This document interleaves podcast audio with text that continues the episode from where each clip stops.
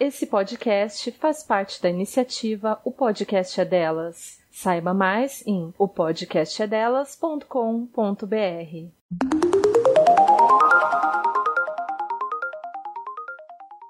Meu nome é Letícia Graton. Meu nome é Isabela Graton. E você está escutando O Pessoal é Político.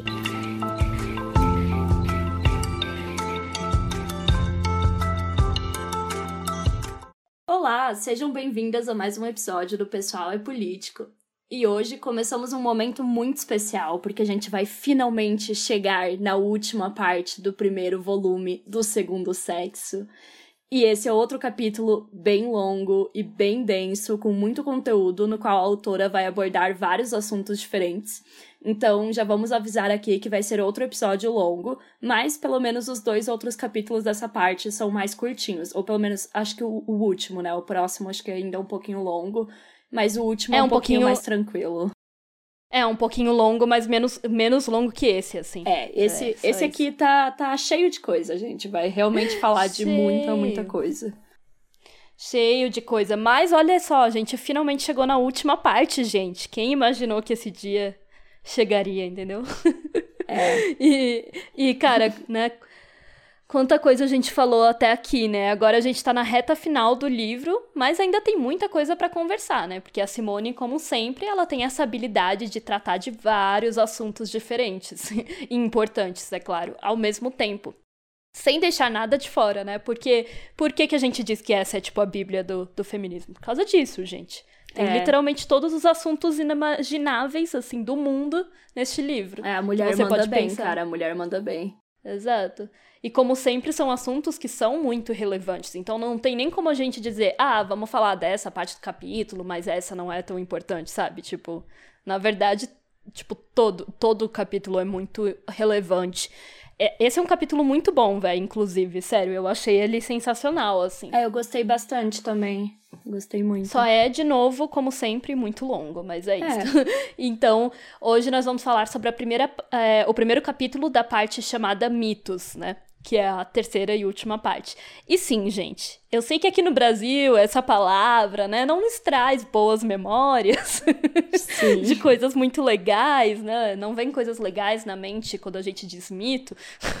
Mas vamos abstrair essa questão, né? Porque a Simone aqui vai estar falando de mitos no sentido de uma representação simbólica, né? É, vamos tentar não pensar nesse momento, né, no nosso presidente escroto e genocida e, enfim, todos uma das tantas coisas que ele arruinou, né? Seja essa palavra. É. Não que eu me é, importasse é, e... muito com essa palavra antes, mas. É isso. é tipo isso. Não, mas é, é, engraçado porque eu fui perceber escrevendo o roteiro pra esse capítulo que eu pensei, porra, velho. Essa palavra hoje em dia tá meio foda. É aquelas coisas, né? Tipo a nossa bandeira, a camisa da seleção, entendeu? Eles se apropriam de tudo, gente. Fica difícil. É. Mas enfim, voltando pro livro. Mais precisamente, né, a Simone vai falar agora sobre como as mulheres são representadas no mundo, sobre os mitos que os homens criaram sobre elas. E fazendo esse roteiro, eu fui então pesquisar a definição de mito, porque eu acho que é interessante trazer, assim, porque eu acho que mito é uma coisa que geralmente quando a gente fala, a gente pensa, tipo, numa história, sabe? Tipo, ah, o mito da, da caverna do Platão, tá ligado? Tá, tá aparecendo a Karina no Afetos, trazendo a definição primeiro no começo. Sim, um beijo pro Afetos, é. podcast maravilhoso que amamos. e aí eu encontrei uma definição que se encaixa muito bem é, nisso que a Simone vai dizer, né, que é o mito da mulher. E eu queria ju justamente trazer uma definição por ser o nome da parte do livro e o nome do livro, né, porque o nome do livro se chama Fatos e Mitos. É então, verdade. Eu, ach eu achei que seria interessante, porque eu queria, tipo, ah, mas o que, que ela quer dizer com mitos? Enfim, e já que é uma palavra que quer dizer tantas Nós já coisas. falamos de fatos, agora falaremos de mitos. Exato, falamos de fatos em toda a primeira parte, né? Porque a gente estava falando sobre biologia, materialismo histórico, essa era a parte dos fatos. É, e da história também, que foi a parte. A e depois parte da história, dois. então foi fatos, fatos, fatos. Agora vamos falar sobre a questão mais simbólica, né? Bom, a definição que eu encontrei é: mito é a representação de fatos e ou personagens históricos amplificados através do imaginário coletivo e de longas tradições literárias, orais ou escritas. E é exatamente isso, né? Porque ela vai passar esse capítulo todo e os dois próximos, falando sobre como os homens criaram esse imaginário coletivo sobre o que é uma mulher e como eles disseminaram essa imagem através da literatura, da cultura, das artes, da música, né, de tudo. E inclusive por isso que no próximo ela vai analisar obras, né, de escritores franceses famosos. E isso é muito interessante porque toda a tese dela é sobre como a mulher é o outro né? Como a gente vem falando lá desde o primeiro episódio. então faz sentido que o homem tenha criado várias ilusões, vários mitos em torno dessa, do que é ser mulher, porque é, né, para criar essa ideia do outro. E é muito foda quando você percebe como esses mitos são ridículos. Porque afinal eles foram criados por pessoas que não sabem o que é ser mulher nesse mundo, né, na prática. Foram criados por homens, obviamente. E muitas vezes nós mesmas acreditamos neles, na verdade, na maioria das vezes, né? Porque a força de um mito é que ele está no, no imaginário coletivo, como eu li aqui na descrição. Então, é foda, né? Porque é a ideia que está em toda a sociedade. É o senso comum, né? Digamos assim. E, obviamente, muitos desses mitos estão relacionados com a nossa opressão. Na verdade, eu diria que todos, né? Obviamente. Mas tem uns que são mais, assim, diretamente ligados, né? E são coisas que os homens criaram sobre a gente para justificar o fato deles nos oprimirem. Porque é aquilo que nós falamos em outros episódios. Se os homens nos viam como deusas ou como criaturas mitológicas, eles não estavam nos vendo como seres humanos. Então, né, da mesma forma que a gente falou no, no episódio que a gente comentou sobre a questão das deusas e tal, que podem até serem veneradas e tudo mais, mas elas não são vistas como seres humanos. Da mesma forma, quanto mais você mistifica algo ou alguém, você cria essas histórias, você cria esses mitos, você cria toda essa, essa questão ali no, no imaginário coletivo, mais você afasta essa pessoa ou essa coisa da humanidade dela, né? Sim, e eu acho muito foda o que você falou sobre nós mesmas, tipo, acreditarmos neles e, e nós mesmas repercutimos eles, né? Porque realmente tá no imaginário da sociedade toda. E é isso, porque, na verdade, eles não teriam a força que eles têm se as próprias mulheres não também. Não que eu esteja culpando, óbvio, as mulheres, tá, gente? Mas eu tô falando que para eles terem a força que eles têm hoje em dia, nós temos que acreditar, né? E muitas vezes a gente naturaliza e a gente nem percebe, né? Tipo, que a gente tá, eh, enfim, falando algo que lá no fundo continua sendo algo que, né, que colabora com a nossa opressão. Então a gente vai é, começar totalmente. a entrar. É, uhum. O que a Simone disse logo no início, né, da introdução Sim. do segundo sexo, que os opressores não seriam tão fortes se a gente não não acreditasse na nossa opressão também, não, é. não, enfim não acreditasse nessas coisas, a opressão deles sobre a gente não seria tão forte do jeito que é. É, e até para não se ver como classe, né? Por realmente acreditar nessas coisas, e, enfim. A gente vai explicar certinho, obviamente, todos os mitos que ela fala nesse capítulo, porque são vários, para vocês entenderem melhor do que a gente tá falando. Na página 181, a Simone vai descrever essa noção de que a mulher é vista como outro e como um objeto pelos homens. É, aparecendo como outro, a mulher aparece ao mesmo tempo como uma plenitude de ser em oposição a essa existência, cujo vazio o homem sente em si. O outro, sendo posto como objeto, aos olhos do sujeito, é posto como em si, logo como ser. Na mulher encarna-se o nada que o existente traz no coração, e é procurando alcançar-se através dela que o homem espera realizar-se. Véi, na mulher encar né? encarna-se o nada que o existente traz no coração. Eu é. achei, né, muito... Essas palavras bonitas de Simone é. de Beauvoir. Bom, a gente percebe que as mulheres nunca são vistas como indivíduos, assim como os homens. Eles as enxergam como objetos que sempre vão representar coisas e por isso mesmo se criam esses mitos sobre esse objeto. Assim, a Simone vai dizer que o mito da mulher só vai ser extinto se elas se afirmarem como seres humanos, pois quanto mais se afirma a humanidade delas, menos se tem essa visão delas como o outro. Mas naquela época que ela estava escrevendo, né, o mito da mulher ainda existia na cabeça dos homens, e hoje também, vamos ser bem sinceras, é claro que ele pode ter mudado, assim como a sociedade mudou, mas ele ainda existe, né? É, é claro, tipo assim, que vão sendo criados novos mitos sobre as mulheres para acompanhar as mudanças da sociedade, né? As, os desenvolvimentos tecnológicos, as mudanças, enfim, em todas as nossas estruturas, por exemplo, né? Como o capitalismo vai sempre mudando e se desenvolvendo, assim também vai o patriarcado e esses mitos vão se atualizando. Mas na verdade, esses que a Simone vai citar aqui nesse capítulo, cara, é muito assustador o quanto eles ainda são muito atuais, se a gente parar para pensar. Assim como todo o segundo sexo, na verdade, né? É bem assustador. é. Eu sinto que a gente tá falando isso a temporada inteira, mas é, é verdade. É, a gente é muito repetitiva, mas é porque é verdade, gente. Tipo. É, e essa questão que você falou de se adaptar, ela é muito essencial, na verdade, né, para ele continuar é, existindo e prevalecendo. Porque senão, tipo, se ele não se adaptar, ele virou uma coisa antiga que, tipo, as pessoas não vão mais acreditar, sabe? Pois é. Tipo. É, então.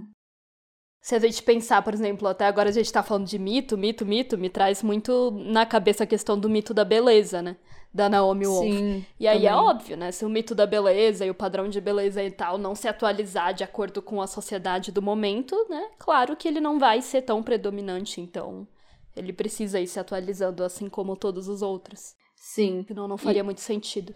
E é bem interessante, porque daí a autora vai explicar que as mulheres não criaram um mito viril para refletir seus projetos nele, porque elas não se colocaram como sujeitos, e para se criar um mito é necessário que o sujeito projete suas esperanças e temores em algo transcendente, tipo em um deus ou uma deusa ou alguma coisa. E as mulheres, como não se veem enquanto indivíduos, elas não fizeram essa mistificação dos homens, o que faz muito sentido quando você para para pensar também em como nós mulheres temos uma capacidade muito maior de de entender e acolher os homens, mesmo eles sendo tão diferentes da gente, enfim, diferentes para não dizer, né, quando eles são escrotos com a gente, mas no geral, pelo menos diferente. E assim, é muito foda você pensar isso, porque realmente é tipo, não tem, é óbvio que existem padrões para os homens seguirem, tipo, da, enfim, né, padrões de beleza e tudo mais. Eu não tô dizendo que eles não têm isso, mas assim, né, não foram as mulheres que criaram eles e, e de qualquer forma, apesar deles serem muitas vezes, tipo,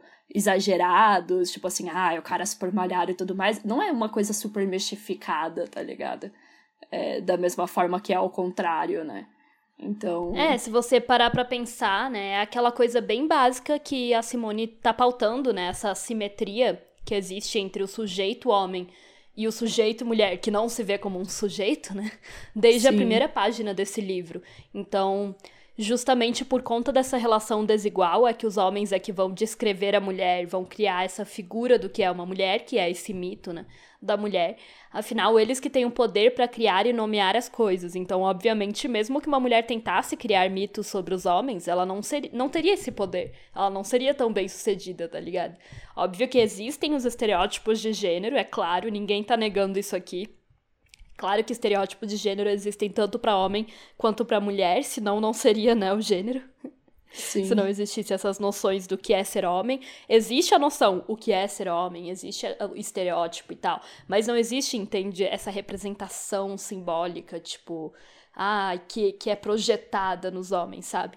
Inclusive, aí a Simone até vai dizer, a representação do mundo como o próprio mundo é a operação dos homens. Eles os descrevem do ponto de vista que lhes é peculiar e que confundem com a verdade, verdade absoluta.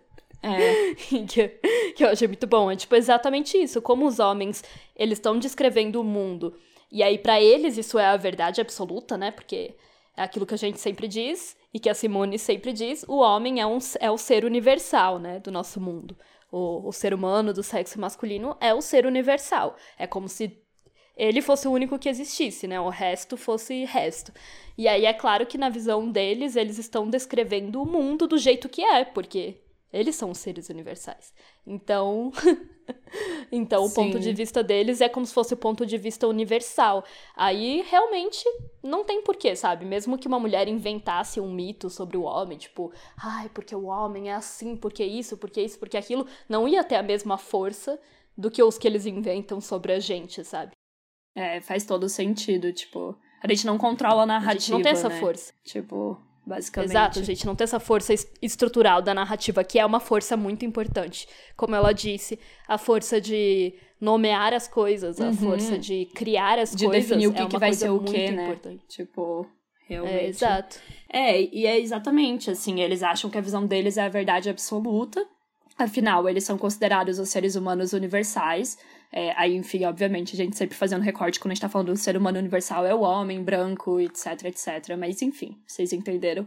É, e aí criam essas ideias, né, sobre o que é uma mulher, é, que parece que os caras sabem mais do que a gente, né, sobre a nossa própria realidade, como ela deve ser representada e o que a gente deve esperar dela. E toda essa criação do, do mito da mulher gera aquela falácia que repercute até hoje sobre as mulheres serem difíceis, indecifráveis, seres super misteriosos que ninguém nunca entende, que, né, para mim é mais do que óbvio que na verdade é uma falácia que existe para justificar não precisar entender, né?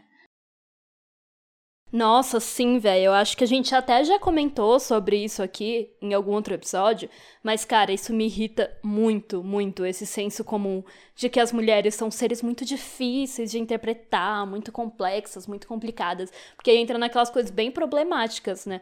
Tipo, homens, quando, quando a sua mulher diz sim, ela quer dizer não, e todas essas coisas ridículas que nos pintam como seres muito difíceis, misteriosos, que os homens têm que aprender a interpretar, têm que aprender a fazer a nossa a falar a nossa língua, sabe? Tipo a nos interpretar, a nos traduzir, sendo que tipo queridos, que tal vocês ouvirem o que a gente tá falando, sabe? Tipo, em Sim. vez de ler artigos ridículos sobre, ah, o que essa mulher quis dizer quando ela falou isso? O que essa mulher quis dizer quando ela agiu dessa forma, sabe? Tipo, Ai, enfim, isso me irrita demais, cara.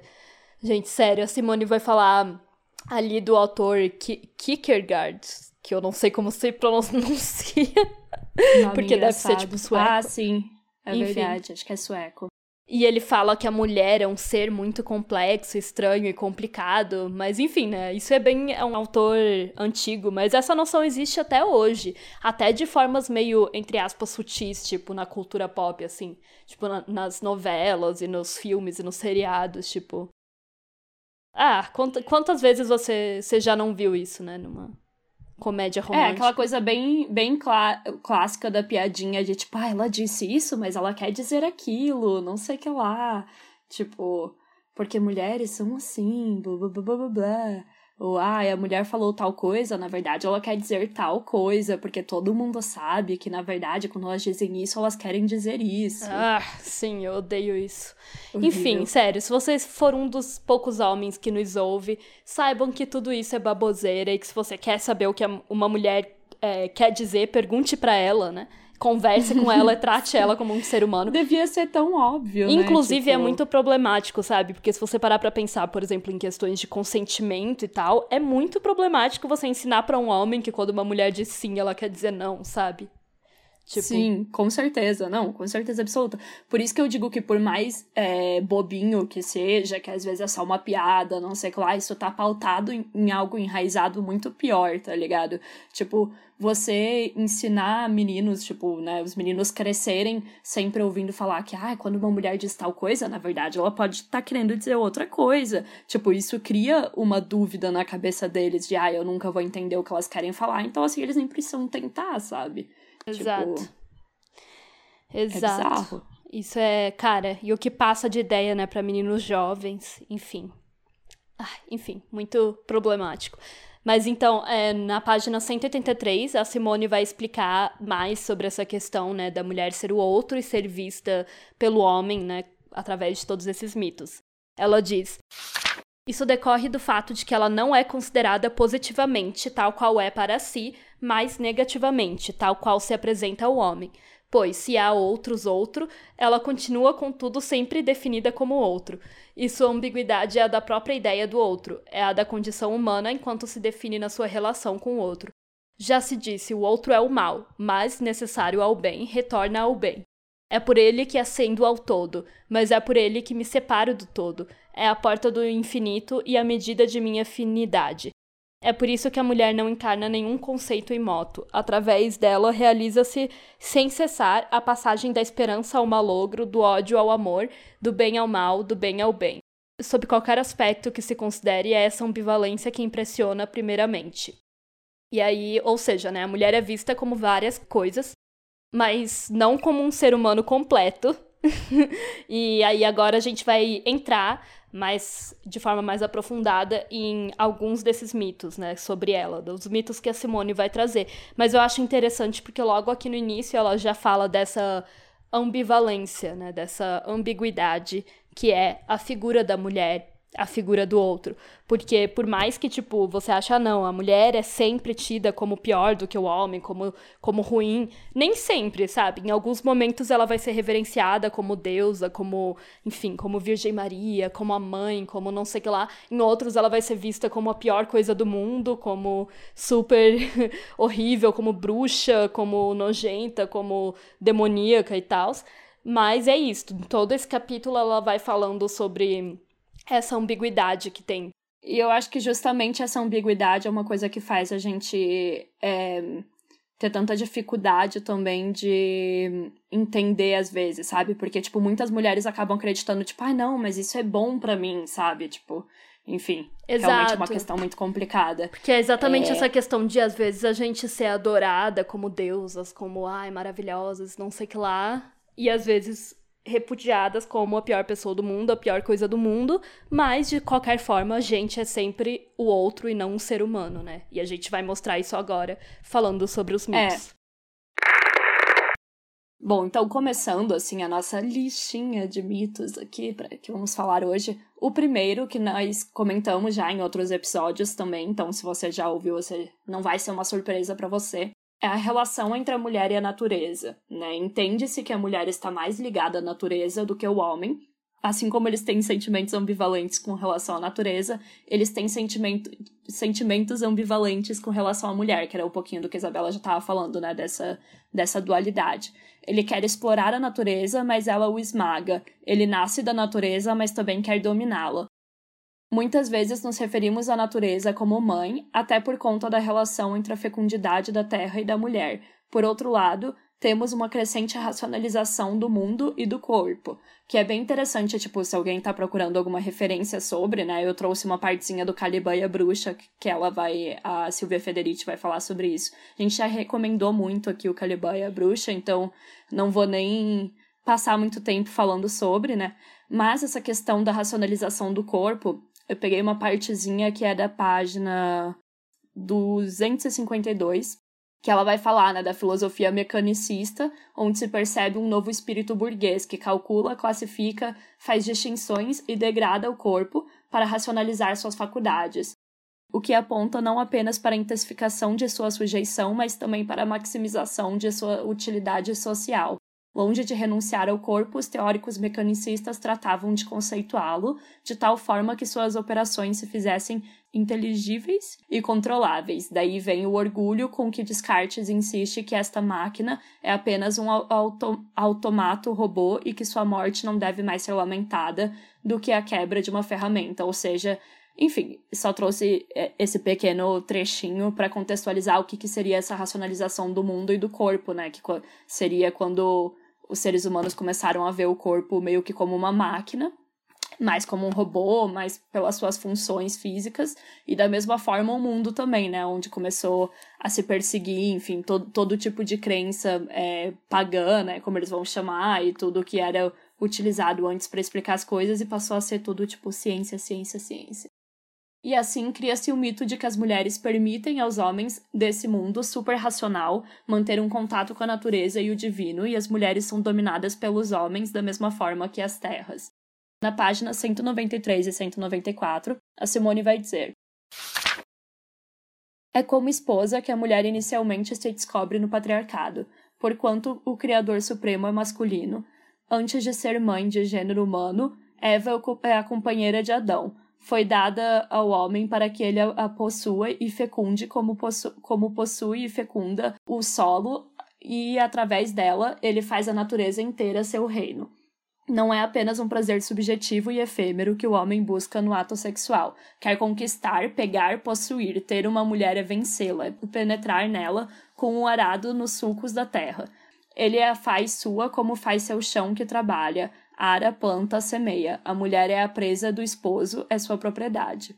Nossa, essa, essa parte de penetrar ela como é. arado é. nos sucos da terra, achei bem impactante. É, eu acho muito foda toda essa comparação da exploração da natureza, porque faz muito sentido que ele, eles vão mistificar naquilo que a gente já falou anteriormente, né, em como a mulher é a mãe natureza e tal, mas, né, eu acho que todo mundo que tá nos ouvindo aqui consegue ter uma noção bem clara do que o homem faz com a natureza, né, tá cada vez mais claro o que que a gente tá fazendo é, com tudo que está acontecendo, principalmente aqui no Brasil, né? O que, que, em nome do progresso, estamos fazendo aí com o Pantanal, com a Amazônia, a própria pandemia e todo. É um mito muito foda quando você para pra pensar nisso, tá ligado? Tipo, eles querem explorar, eles querem é, utilizar todos os recursos, querem utilizar, né, pro próprio prazer e pro próprio estilo de vida, né, para poder viver e tudo mais. E, enfim, quando você para pra pensar também na dominação da mulher, é, faz sentido, né, essa conexão, assim. E o quanto que essa dominação da natureza e exploração da natureza é masculina também, né? Tipo, é um pouco do que a gente chegou até a falar na, na nossa participação lá no Filosofia de Boteco, tipo, a gente tá onde a gente tá hoje como humanidade porque quem domina as coisas são os homens, tá ligado? Tipo, é, enfim, por vários motivos, mas esse é um deles. A gente nunca viu o que, que seria um mundo dominado por mulheres. Será que a gente estaria no mesmo nível de colapso mundial, global, ambiental, da natureza, é. ambiental? É, exato. Do jeito que o Pantanal tá no momento. Mas essa é só uma provocação minha, tá, gente? Porque eu li esse, essa questão do do mito da aí que a Simone vai trazer, que sempre existiu muito essa conexão e é muito forte até hoje, né, da mulher como natureza e tal. E aí realmente faz você pensar nisso, sabe? Tipo, é, se a gente for ver o, o geral das coisas, né, quem tá ganhando com a exploração da natureza, obviamente é a burguesia, tipo, sei lá, vamos pegar aqui no Brasil, né, o governo, a burguesia e tal, que é em grande parte masculina, né, vamos combinar. É, quem são os latifundiários, os ruralistas, é. grande parte masculina é claro. Sim. Bom, e trazendo para essa questão da, da fecundação, né, que você até comentou sobre como é, arar a terra, enfim, a mesma coisa que penetrar a mulher, enfim, a mesma representação. Agora ela vai falar também de um outro mito que é muito importante, que é o da maternidade e mais precisamente do horror que os homens sentem da maternidade.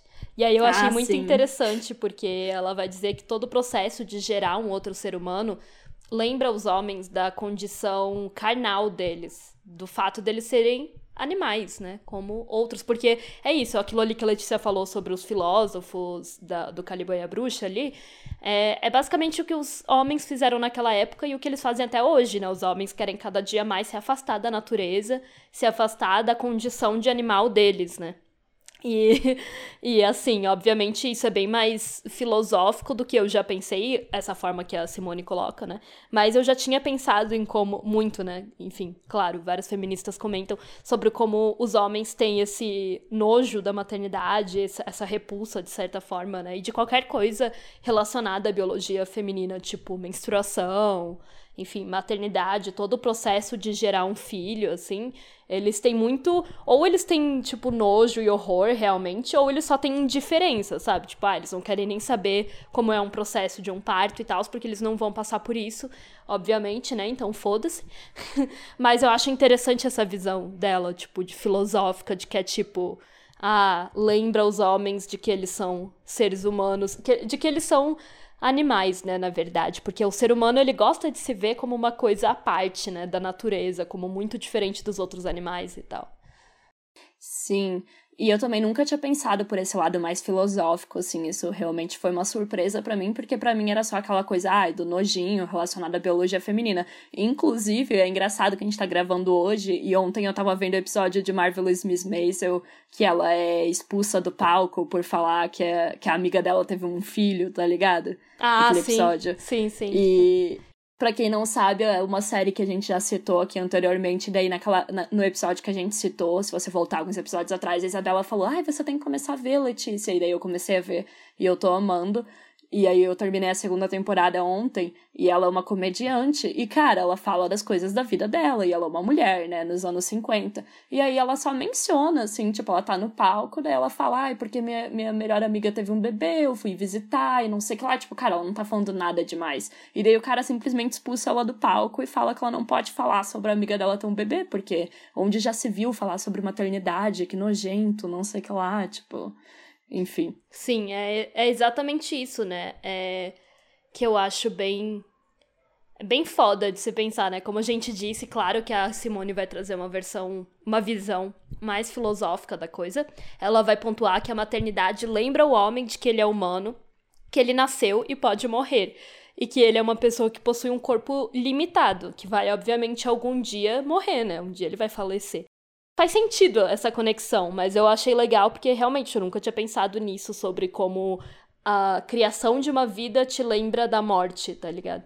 É, Porque, é, tipo, e, e na verdade, vê... tudo no parto de hoje em dia, que é feito, tipo, no hospital e todo esterilizado, na verdade, ele vai no, ao contrário disso, né? Tipo, a posição que as mulheres parem hoje em dia, que não é mais aquela forma enfim, tipo, por exemplo, não é de quatro, não é de cócoras, que é aquela forma mais, entre aspas, animalesca, parece que, tipo, também é para nos afastar disso, né? É bem é, bizarro. É, pois é. Eu gosto muito da cena do The Handmaid's Tale, que não vou dizer quem, mas enfim, acho que é da terceira temporada ou da segunda que tem a, o parto e ela, tipo, nossa, é uma cena muito animalesca, assim, tipo, a forma que ela Sim. grita, a, a posição que ela tá, tipo, de quatro, assim, e, tipo, e ela tá sozinha, né? E, tipo, nossa, aquela cena pra mim é muito foda.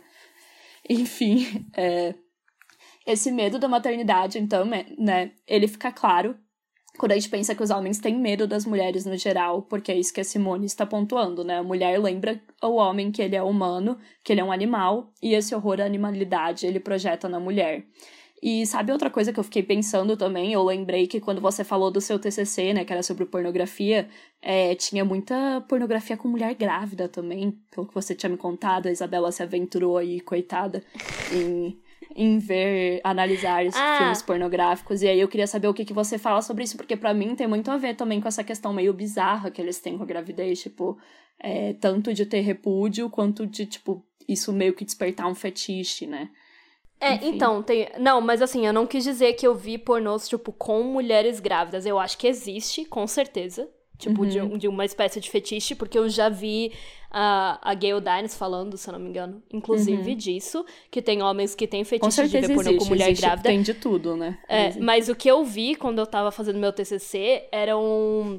Ah, eu via muita propaganda daquelas, tipo assim, você tá num site pornô e do lado fica, tipo, uma propaganda, tipo, de um um site, tipo, que você pode jogar de, tipo, criar a sua bonequinha, criar o seu bonequinho, e aí é tipo. Uau, adorável. É, estupre Sim. essa mulher, sabe? Tipo, muito adorável. E aí tem várias vezes que era, tipo, falando, ah, e engravide ela, e o que rolava muito também nos pornôs era um, uma espécie realmente de fetiche com engravidar a mulher, tá ligado? Do cara falar, tipo, ai ah, não, tipo, vou te engravidar. Tipo, obviamente eles nunca estão usando camisinha, né? Então, é uhum. aquele fetiche do tipo, vou gozar dentro de você para te engravidar, sabe? Tipo, e eu achava isso bizarro, mas aí eu acho que tem mais a ver com a noção do tipo marcar território que é o que eu acho que, ah, ela, que, a, que a Simone é. vai falar depois com relação a tirar a virgindade de uma mulher também, né? Que a gente vai falar daqui a pouquinho hum, da tá. virgindade. Tá. É. Mas eu acho que essa Faz questão sentido. deles era mais sobre, tipo, ai, vou engravidar essa mulher para, tipo, marcá-la como minha e, tipo,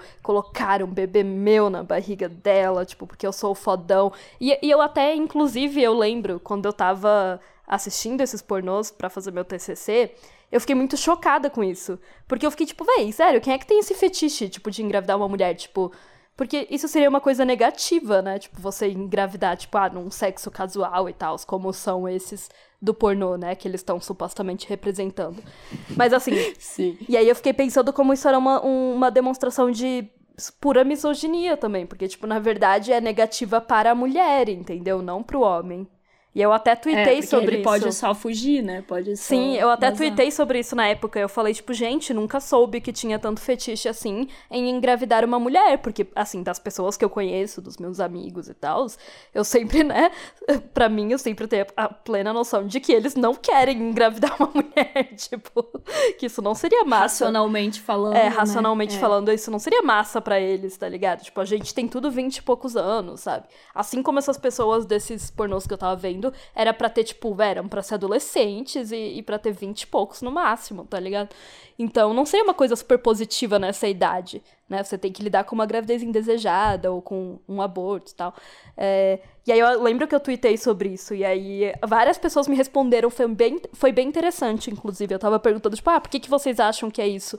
E a maioria comentou exatamente isso, sabe? De ser uma noção de você, tipo é, degradar a mulher de todas as formas e acabar com ela e isso me lembra muito um post da Yara Dupont, que é aquela, faz total sentido, que é aquela mulher maravilhosa que faz posts incríveis no Facebook falando sobre, sobre os homens.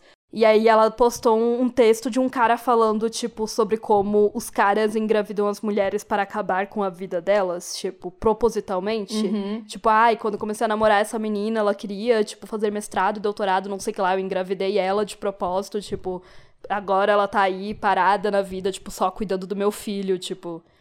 Isso é muito cruel, Nossa. cara. E a gente não quer imaginar que os caras fazem isso de propósito, mas Bom, pelo menos o cara desse texto tava, tipo, declarando que ele fazia isso de propósito, entendeu? Tipo, ai, quando eu comecei Sim. a namorar essa mulher, ela era super fodona, que que é queria ter uma carreira, não sei o que lá, e eu acabei com isso, hahaha, agora eu tô ganhando bem mais que ela, sabe? Tipo. Nossa, que horror. Nossa, eu nunca vi esse texto, mas Sim. bota fé. Eu vou eu te mandar. tudo isso faz muito sentido. Eu vou deixar assim. lá no Medium e... também como referência. Ai, por favor. E eu acho que isso volta pra questão do horror da gravidez, na questão de, ah, eles têm o horror quando, tipo assim, ah, quando tá acontecendo, tipo, na mulher, mas aí justamente é uma forma de violência, né? E é. aí volta muito pra questão de, tipo, ai, aquelas histórias, tipo, ai, o homem fura a camisinha sem você saber, o homem tira a camisinha, Exato. não sei lá, tipo, por que que eles fazem isso, tá ligado? Tipo. É, porque por mais que, que, a gente pense, às né? vezes, ah, é. É foda, tipo uma gravidez indesejada para qualquer pessoa é foda, na verdade, para um homem é mó de boa, né, velho? Tipo, não só que ele pode, Sim. tipo, só dar no pé e nunca mais ver a mulher, né? Porque muitos fazem isso. Mas mesmo que ele não dê no pé, sabe? O máximo que ele vai ter que fazer é, tipo, pagar uma pensão e tá de boa. Agora, se você pensar em todas as consequências, tipo, físicas, enfim, mentais, da vida, tipo, de parar com a vida da mulher mesmo. Quando você lê, eu vou mandar esse texto aí da, da Yara, que eu achei muito foda. Sim. Se você parar pra pensar de fato, sabe? A, gravidez atrasa a sua vida em pelo menos uns dois, três anos, entendeu? Tipo, se você tava planejando, tipo, ai, eu vou conseguir um, um aumento, uma promoção no trabalho, vou entrar no mestrado, vou fazer um doutorado, não sei lá, véi, se vem uma gravidez indesejada, isso aí fica pra, tipo, segundo ou terceiro plano, entendeu? Por um tempo. Sim. Várias mulheres falam isso, então, tipo. Ai, foda, né, gente? É a gente que se fode. É, depois da questão da gravidez, aí a autora vai falar também, né, que eles consideram que a mulher, após passar pela puberdade, ou seja, quando ela fica fértil, é que ela se torna impura. O que reflete, né, no próximo mito que a gente vai falar, que é o da menstruação. Então tá tudo muito conectado, né? Tipo, a mulher se torna impura porque daí tem esse nojo à gravidez e agora ela pode engravidar. E também porque vai vir todo o nojinho, né, da menstruação aí, que a gente sabe que existe, obviamente. É, a gente já falou bastante nos episódios lá no início da temporada sobre biologia, sobre como a menstruação é vista como algo nojento e impuro né, na sociedade. Inclusive, em algumas sociedades, as meninas e mulheres são impedidas de estudar ou até de participar de atividades sociais só porque estão menstruadas, o que né, parece muito absurdo pra gente, mas a gente vê esse, que esse mito de demonizar a menstruação ainda tá, tipo, muito, muito presente, não é tão distante assim e enfim, né? Eu acho que todas as mulheres sabem disso. É, tipo, é claro que aqui no Brasil a gente não vai, é, sei lá, ser impedida de trabalhar porque estamos menstruadas. Até porque, né, isso não seria nem um pouco benéfico para o capitalismo. Se toda mulher pudesse tirar uma semana de folga do trabalho por mês, na real, isso seria ótimo, velho. eu adoraria, mas enfim. Mas ainda existe. De novo, se o mundo fosse dominado por mulheres. Exato. Mas ainda né? existe essa noção no Exato. senso comum, né? De que menstruar é algo ruim e nojento. Muitas meninas têm vergonha de mostrar que estão menstruadas. Assim, pelo menos quando a gente era pequena, quando a gente estava na escola, tinha isso que não sei se tem hoje em dia, mas tinha muito isso da gente sempre ter que esconder os absorventes quando ia no banheiro da escola e tal, bem ridículo, mas mostra bastante que o, o que a Simone tá falando é algo ainda bem atual.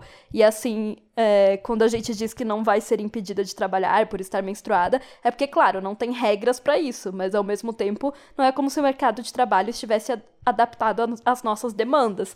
Por exemplo, em várias empresas, se você rende menos porque tá, sei lá, morrendo de cólica, não necessariamente seus chefes vão entender. É algo bem subjetivo, né? Se eles forem legais, podem até te dar o dia de folga. Mas com certeza não pensam nisso na hora de cobrar resultados e horários.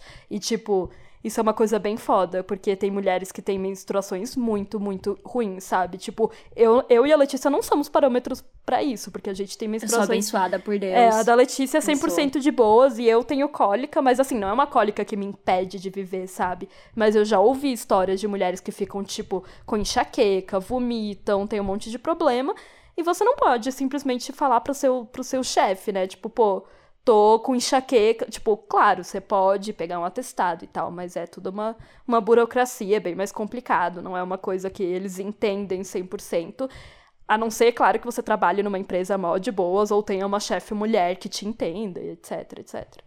Mas é Sim. isso. Sim ainda é algo muito complexo, né? Claro que não tem leis impedindo, mas é uma coisa que, tipo, meu, às vezes você vai estar tá impedida de fazer algum trabalho, alguma coisa, ou mesmo na escola, quando você é mais nova, de render da forma, né, que, que aquele sistema tá te cobrando. E é isso, né? Nenhum deles foram pensados para esse tipo de, de, de dificuldade, sabe? Então, tipo, o que eles pedem da gente é, é o que um corpo masculino faria, sabe? E, obviamente, voltando com certeza para aquela questão de mecanização dos corpos e, nem assim, né, tirando o masculino, muitas vezes até a exaustão, né, como muitas vezes acontece, então, enfim. É aquilo, né, a gente vai lembrar sempre que esses mitos que estamos falando aqui se renovam e sabe, de acordo com as características da sociedade, das épocas e tudo mais. E não é como se a gente fosse pensar na menstruação da mesma forma que as sociedades hebraicas antigas pensavam, mas o cerne da questão, infelizmente, não mudou tanto, né? Como nem já tá explicando aqui que a gente deu esse exemplo, por exemplo, do, do mercado de trabalho, né? Então a, a autora vai falar, é, cita, né? Ela cita, por exemplo, que no Levítico está, está escrito: a mulher que tiver um fluxo de sangue em sua carne permanecerá sete dias na sua impureza.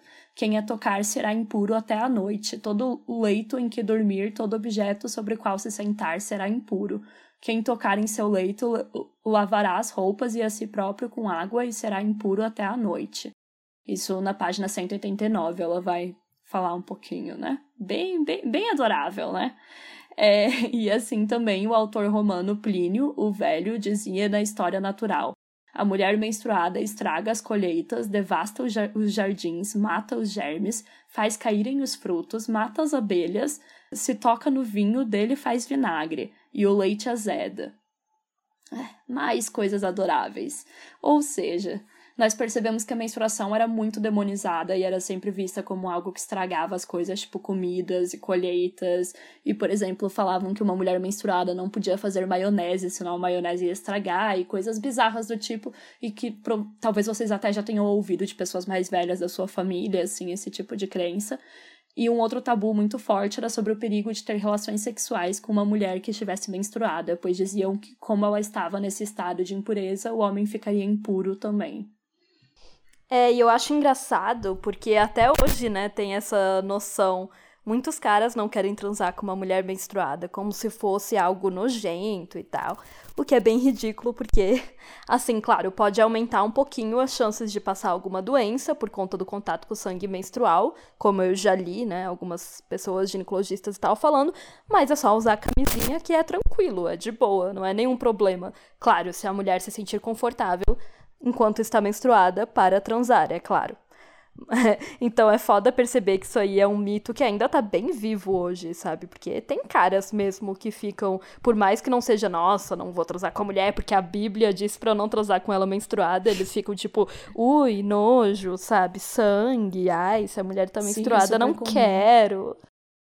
É, e infelizmente, né, a gente ainda tem homem que tem nojinho de mulher no geral e fica todo ui, ui, ui. É, e não vou transar com uma mulher menstruada e blá, blá, blá. E as próprias mulheres, né, também acabam construindo esse nojo, porque daí a gente volta para aquilo que a gente estava falando lá no começo, de como nós mesmas acabamos acreditando muitas vezes nesses mitos, né? E várias, várias mulheres se impedem, assim, realmente. Às vezes elas até querem, às vezes não se sentem confortáveis, então tudo bem, porque é diferente para cada uma. Mas às vezes querem e acham que, tipo, ai não, mas é nojento, ai não, mas não pode, não sei o que lá. Parece, parece estranho, gente, talvez na nossa bolha e tal, mas, tipo, é, é algo super comum, assim, Sim, sabe? das mulheres ficarem, ah, é... não, mas hoje não vou sair com esse crush porque tô menstruada, não, não posso, imagina. É. Enfim. E aí ela vai finalizar pontuando mais uma vez que esse horror à menstruação exprime o verdadeiro horror à fecundidade feminina. Assim como ela tinha comentado sobre a questão da maternidade, né? É, tá, tu, é tá muito... tudo conectado aí. É, quando ela fala, tipo, de quando a mulher vira fértil, né? Tipo, ah, quando vira mocinha e daí depois disso ela passa a ser tratada completamente diferente e tudo mais. É, tipo, é, é muito real, assim. Sim. Então realmente tá tudo conectado. E aí a gente entra em outro tópico que também tá muito conectado com isso, que é, e é muito importante e muito polêmico, inclusive, que é o da virgindade feminina a virgindade já foi super valorizada, assim como também já foi repudiada em algumas sociedades, em alguns casos, dependendo da época e da cultura. Hoje em dia, infelizmente, sabemos que ela é muitas vezes fetichizada na pornografia e pelos homens no geral, principalmente por conta desse desejo de ser o primeiro a marcar uma mulher, a dominar uma mulher, e também, né, a pedofilia, gente. A gente sabe que por Sim. conta da menina novinha, ser virgem e tal. Uma coisa tá totalmente atrelada à outra. É, a virgindade dá muito pano pra manga, gente. Daria para fazer um episódio inteiro só sobre os mitos que cercam isso. Acho que, né, obviamente, se você é ouvinte é mulher, você sabe. É, e, por exemplo, né, como você comentou, tem muito essa questão da fetichização de desvirginar uma mulher na pornografia como a Gayle Dines vai falar né, no livro Pornland, por exemplo, existem sites pornográficos específicos que focam em vídeos só de meninas perdendo a virgindade. E eu também lembrei de, de notícias que rolam também, tipo, ai, tal menina vendeu a virgindade, sabe? Essas coisas assim. Que não deixa de ser prostituição, né, gente? Vamos combinar. Mas aí o título da Totalmente. notícia é tipo, fulana vendeu a virgindade por tantos milhões. E isso tem até no Big Little Lies, não tem? Aquela filha da, tem, da Reese Witherspoon. Enfim. Enfim, né? Claro que, por um lado, tem a imposição de que a mulher seja virgem e pura até o casamento, que pode parecer muito absurdo, mas ainda rola muito entre, entre pessoas religiosas, né? Muito religiosas e tudo mais. E a gente também pode discutir o próprio conceito, né, de virgindade feminina, é, como a gente diz que as meninas perdem a virgindade, tipo, que ela é tirada por um homem, pois está perdendo alguma coisa, e podemos discutir toda a demonização de como é perder a virgindade para as mulheres. Aliás, tem um TED Talk muito bom que se chama Fraude da Virgindade, eu vou colocar ele lá no nosso Medium, é, e eu recomendo muito, assim, são duas autoras, é, acho que elas são norueguesas, porque, de novo, é aquele nome diferentão, assim, e elas não são, não falam inglês, né, mas enfim, TED Talk é em inglês, eu acho. E elas falam sobre essa ideia de que o women seria, tipo, a prova da virgindade e quais são as consequências, né, para nossa sexualidade quando a gente cresce acreditando nisso. E, enfim, quem quiser procurar, eu vou colocar lá no nosso Medium para vocês verem depois, e é muito legal, assim, elas têm um, um livro que fala só sobre a questão da vagina e do ímen e tudo mais, e sobre como, tipo, isso é extremamente. Faz, nos faz muito mal, né, como cultura, colocar toda a questão de, tipo, da virgindade nessa, nessa coisinha minúscula, né, que, enfim, que é uma parada super científica e super específica, e, e aí você cria todo um mito em cima disso. E. Sim. Né? Inclusive, a Simone vai falar justamente como esse mito é um dos aspectos mais é, fascinantes sobre a mulher, assim, que os homens criam sobre as mulheres, né? Na página 194, ela diz: a hesitação do macho entre o medo e o desejo, entre o temor de ser possuído por forças incontroláveis e a vontade de captá-las, reflete-se de maneira impressionante nos mitos da virgindade. Ora temida pelo homem, ora desejada e até exigida, ela se apresenta como a forma mais acabada do mistério feminino. É o aspecto mais inquietante deste e ao mesmo tempo mais fascinante. E ela explica que em algumas sociedades primitivas era conveniente que a mulher já estivesse sido deflorada antes da noite de núpcias, o que eu achei bem curioso, porque vai totalmente contra aquilo que o casamento cristão prega hoje em dia, né, de que a mulher tem que ser pura, tá de branco, porque ela é virgem e tal. E aí, inclusive, ela diz que o pensamento era tipo: se essa mulher ainda não perdeu a virgindade, ela não era boa, porque ainda não tinha sido amada por nenhum homem. Tipo, entendeu? Eu acho bem engraçado, porque realmente são pensamentos diferentes que teve ao longo da história sobre a questão da virgindade. Em alguns lugares também acreditava-se que a vagina tinha uma serpente que mordia o pau do cara durante o rompimento do ímã, o que eu acho incrível. A Naja de Brasília ataca novamente. eu achei essa parte engraçada também. Em outros, é, como entre os indígenas que o Malinowski estudou, não existia essa questão da virgindade. Tipo, não era uma coisa, sabe, super importante. Em algumas dessas sociedades, o defloramento era encarado apenas como uma cirurgia, tipo, que tinha que fazer na mulher antes dela ser casada e em determinados lugares eram sacerdotes ou chefes ou caciques que desvirginavam a mulher na noite anterior à de núpcias. Então não era pro marido dela tirar a virgindade dela, tinha que ser feito por tipo um cara mais importante, tipo o, o sacerdote ou o chefe, o cacique, para daí o cara poder tipo já transar com a mina que já foi desvirginada, entendeu? Então é, é engraçado como se parar para pensar essa questão da virgindade, obviamente, mudou muito ao longo do tempo, né? Sim, mas sempre de uma forma. Ai, nossa, quando ela fala dessa questão dessas cirurgias, assim, tipo, ai, que eles tinham que desvirginar a mulher antes da, da noite de núpcias, eu fiquei bem agoniada, assim, porque é era um negócio, mesmo. tipo, ai, enfiavam um osso, um pedaço de pau, tipo, ai. Uh, uh, Sim. Uh, ai, deu muita agonia. Fiquei, tipo, oh, lendo, fechando as pernas, assim, tipo. Só de se imaginar, tá ligado? E assim, por um lado tem esse viés de que, tipo, é que os dois são ruins, né? Tanto esperar que seja virgem quanto não, né? Nesse contexto. Então não é como uhum. se fosse também tão melhor. É, mas enfim, né? Claro que também tudo isso vai mudar quando é instaurado o patriarcado. E no mundo, então, afinal, né, no mundo patriarcal, a virgindade se tornou oficialmente uma conquista do homem, né?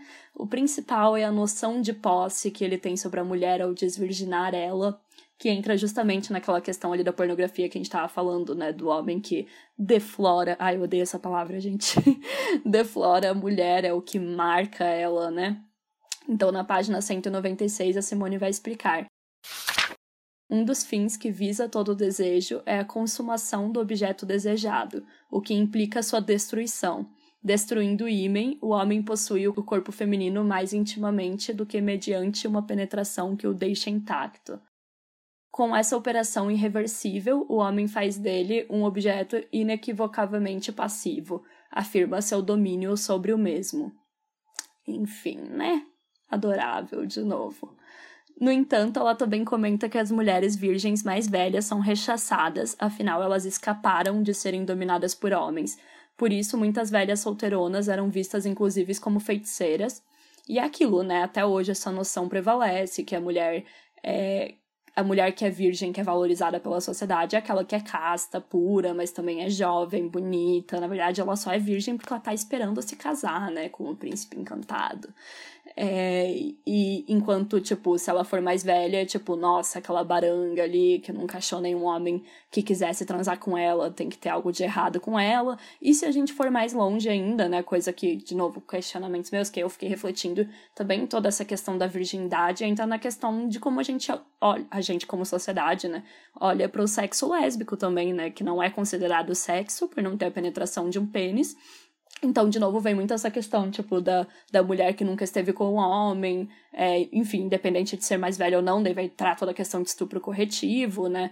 E ela é sempre considerada menos porque ela, tipo, meio que não foi dominada. É, e ela não cumpriu o seu papel dentro da sociedade patriarcal. Então, é bem bizarro, né? Porque toda a nossa concepção de virgindade que a gente tem até hoje, que é essa questão da penetração e do ímen, tipo, você estaria completamente desconsiderando mulheres que se relacionam com outras mulheres, né? Exato. Enfim. É, e eu acho que a coisa principal nessa questão da virgindade feminina que me irrita muito e, que acho que é mais problemática é justamente isso, sabe? Ela é mistificada e transformada em uma coisa super uau, tipo, perder a sua virgindade. E com perder a virgindade eu quero dizer romper o ímã porque é isso que a Letícia falou, né? Você pode ter mil experiências sexuais antes, mas se não tiver sido uma penetração vaginal, você não perdeu a virgindade. É, é como, como, diria, como diria o clássico Fuck me in the ass, cause I love Jesus. Sim, exato. Quero ser tipo... virgem até o casamento. Então, é uma é. coisa super uau e tipo, ai, nossa, um acontecimento para a mulher perder a virgindade. Por isso mesmo, os mais religiosos acreditam que tem que ser depois do casamento. Mas mesmo quem não é religioso, assim, tipo, pelo menos na nossa época de escola, né? Não sei como é que tá hoje em dia, de novo, é, Como estão os jovens hoje em dia? Não sei. Não sei, não Além de estarem no TikTok, eu não Você faço é jovem? ideia. Nos responda, é. jovem. Aí a gente sempre tinha aquela noção de que era algo que você deveria perder com o seu namorado, pelo menos, sabe? A gente nunca teve essa noção, porque assim, eu e a Letícia, nós não somos de uma é, família muito religiosa, então a gente nunca teve essa noção, nossa, só depois do casamento. Mas tinha sim essa questão de que a gente não poderia perder com qualquer um, entre aspas. Você tinha que ser, né? Porque senão você seria uma grande puta. e aí, além disso, era sempre um evento, né? Porque todo mundo dizia que ia doer, que seria difícil, que ia sangrar. Ou seja, colocava terror na cabeça das meninas, né? Enquanto isso, pros meninos é bem foda-se perder a virgindade. Tipo, claro que é necessário, porque ele tem que ser o comedor, o fodão, mas não é tipo um grande evento que vai marcar a vida dele, sabe? Como vendem para as mulheres. Eu lembro muito, tipo, das caprichos e tal, sabe? Falando sempre Sim. isso. Tipo, ai, como é a primeira vez? Ai, não sei quantas meninas nos falaram como foi a primeira vez dela. Enquanto, tipo, pros caras é super foda-se, sabe? Eles nunca vão ler uma matéria desse tipo. Ai, tal, tal cara falou como foi perder a virgindade para ele. Tipo, é só uma coisa que eles fazem. E a sabe? própria, é a própria cultura, né? Tipo, é muito isso que você falou. A gente não tinha na nossa cabeça, tipo, ai, que precisa ser depois do casamento, mas eu lembro de ter muito na minha cabeça de que, tipo, ai, precisa ser com um namoradinho e tudo mais. Que, tipo, por um lado eu entendo a questão de, ah, ser algum, alguém que você confia e tal, mas é óbvio que hoje eu sei que isso não é verdade, que não precisa ser um namoradinho. Mas é uma, uma noção bem, né, bem conservadora, assim, que a gente coloca na cabeça Sim. das meninas, porque, ai, se for com um ficantezinho, se for com qualquer cara, você, tipo, não tem valor. E, e sempre se coloca muito essa questão do valor, assim, tipo, como se fosse mudar muita coisa. É, na sua vida, sabe? E toda Ah, essa é, questão. Todo o valor da mulher tá naquilo, né? É, e toda essa questão da dor e do sangue, cara, me incomoda tanto, tanto, tanto que as pessoas, tipo, que, que nem você falou, né, na Capricho falava muito disso, porque eu lembro muito dessas revistas e era era normal, sabe? Era meio que para isso que elas te preparavam, então você já normalizava isso na cabeça, tipo, na Capricho já falava, tipo, ai, mas se doeu, ai, mas como é que foi? Ai, não sei o que lá. E, e tudo bem, eu entendo, tipo, ai, tem um desconforto e tudo mais, porque é a primeira vez que você tá fazendo aquilo, mas, cara, é tão horrível você pensar que, tipo, a gente cria as meninas, e de novo, eu não tenho muito contato com as jovens de hoje em dia, eu espero que isso já tenha melhorado, mas pelo menos eu cresci tendo essa noção de que, ai, vai ser uma experiência horrível, ai, vai ser super desconfortável, vai doer pra caralho, e isso é normal, tá Sim. ligado? Tipo, você não pode Aí você reclamar. aceita isso. É, você aceita, você não pode reclamar. E eu lembro certinho, tipo, ai, a gente devia até. Eu acho que tá lá em Joinville, nossas antigas caprichos. A gente tinha várias, porque a gente assinava. Mas até falava, tipo assim, ai, das próximas vezes vai ficar melhor. Tipo, gente, que horror. Né, Horrível, velho? A gente deveria normalizar que, tipo, olha, vai ser meio desconfortável, claro, é estranho, você nunca fez isso, mas não é o fim do mundo, não vai ser horrível, tipo, se você estiver bem preparada, bem lubrificada, enfim, tiver feito, entre aspas, preliminares e tal, não é pra ser tão ruim assim quanto falam, sabe? Sim. essas visões completamente diferentes da virgindade masculina e feminina é algo muito bizarro e que pra mim é isso, é o principal problema, é que traz muitos problemas, tipo, Metade da população cresce acreditando que perder a virgindade é um grande evento traumático e horrível e doloroso, e a outra metade acredita que perder a virgindade não é nada demais, mas que é muito foda, né? Você tirar, né? Tirar, nossa, esse esse verbo já me incomoda, sabe? É. Mas enfim, tirar a virgindade de uma mulher, ser o primeiro dela, ser o cara que vai marcar ela, tipo, óbvio que isso vai dar ruim, sabe? Tipo assim, os homens pensam assim, as mulheres pensam assim. De novo, estamos falando só num contexto heterossexual agora, porque, né? Sexo entre mulheres nem consideram que é perder sua virgindade, que é, É, ridículo. exatamente. Mas óbvio que isso vai levar a diversas situações traumáticas e horríveis de perda de virgindade, como a da maioria das mulheres é. Gente, sério. Se, a maioria das mulheres ou é ruim, tipo, nossa, foi horrível, não foi agradável, não sei o que lá, ou é totalmente traumática, tipo, fui abusada. E aquela minoria vai ser tipo, ah, não, eu gostei, foi de boa, foi tranquilo, foi com um namoradinho, não sei o que lá, e tipo, foi confortável. E da minoria da minoria vai ser tipo, nossa, foi muito bom, até gozei. Pois é, convenhamos, né? Porque eu já ouvi, eu já ouvi isso, mas é muito raro. É, e o ideal Já seria... ouvi de uma amiga, Uau. tipo, que na primeira vez ela já gozou, mas tipo assim, a, a única no universo, eu acho, sabe? Bom, depois a Simone vai entrar em um outro mito que está muito conectado com aquilo que ela comentou antes, né, dos homens verem na mulher a representação da sua mortalidade. Ela vai falar então do mito da beleza.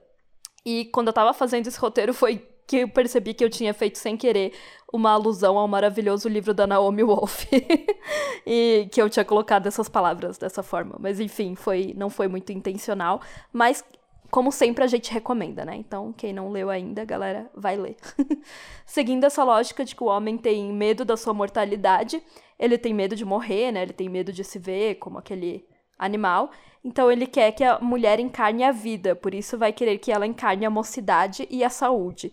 E aí eu acho bem interessante, porque a Simone vai pontuar que, embora o padrão de beleza mude de sociedade para sociedade e de época para época, tem uma coisa que sempre permanece: os homens querem que o corpo da mulher possua características inertes e passivas como um objeto, porque a mulher deve ser possuída. E quando nós analisamos aquelas coisas ditas femininas, que colocam a mulher dentro do, de padrões de beleza, de fato, todas imobilizam a mulher de alguma forma deixam ela fraca, fazem ela machucar seu corpo e ficar sempre em um estado de desconforto.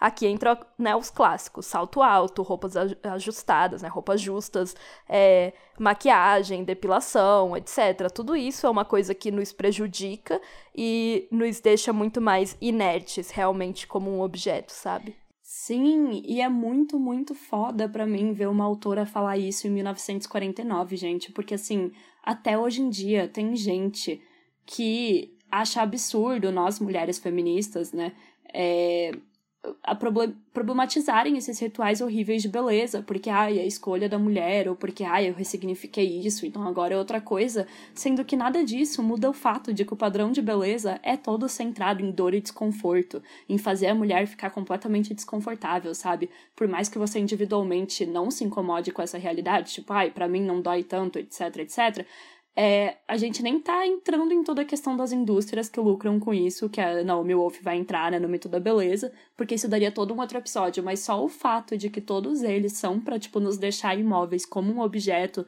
nos deixar mal, é, enfim, né, nos deixar imóveis, nos deixar com dores e tudo mais, é muito triste. E é, tipo, muito foda, cara. É, tipo, eu.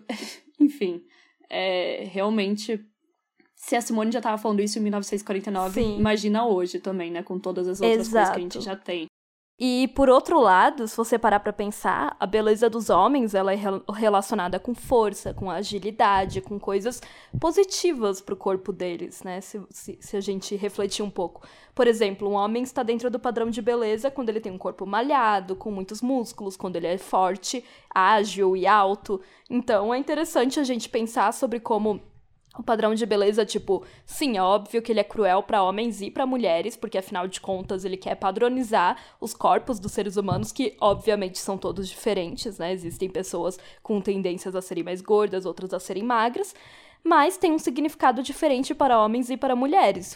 Não estou falando que isso é ótimo, porque, claro, vão existir homens gordos e homens baixos que também vão se sentir mal enfim, homens que não estão dentro do padrão. Mas pelo menos o padrão é tipo, valoriza eles, sabe? Enquanto o padrão pra gente nos deixa como aqueles objetozinhos é, que não tem que fazer nada, não tem que dançar, não tem que correr. Porque, né, quem é que vai dançar com aquele saltão gigantesco de 15 centímetros, velho? Eu aqui não. é, a gente falou também na primeira temporada sobre o enfaixamento de pés na China, né? Que se vocês não ouviram o episódio, voltem lá para ouvir. É porque a Andrea Dorkin vai falar disso no Manhattan. E muitos anos atrás, então, né, fazia com que as mulheres mutilassem os pés e prejudicassem a mobilidade e tudo mais para serem femininas, né, na China. E, obviamente, esse é só um exemplo muito extremo, mas aqui no Ocidente a gente tem até hoje várias práticas de, enfim, mutilação, arrancar pelo, fazer várias cirurgias estéticas e várias coisas que prejudicam os corpos e dietas super restritivas. Enfim, né? A lista é grande, grande, grande. Então, por mais absurdo que pareça, né, a gente falar de enfaixamento de pés, é, não é tão absurdo assim quando você para pra pensar em outras coisas que são culturalmente aceitas, porque é isso, né? Esse padrão é imposto para prejudicar mulheres. E segundo a autora, também para torná-la em um ídolo. E através dessas mudanças na aparência da mulher, esses enfeites, é, e tudo mais, a natureza segue presente ali na imagem dela, mas agora é moldada de acordo com o desejo do homem. A mulher vai ser mais desejável ao homem quanto mais ela representar a natureza escravizada, porque o homem procura na figura da mulher a exatidão de uma ideia. Quanto mais harmonizada for a sua ima imagem, menos ela parece uma figura natural. Isso me lembrou a harmonização facial. E se a gente parar para pensar todo, em todos os filtros do Instagram, nas imagens photoshopadas, nos procedimentos estéticos, tudo vai afastar as mulheres de uma imagem natural, né, de um ser humano, obviamente.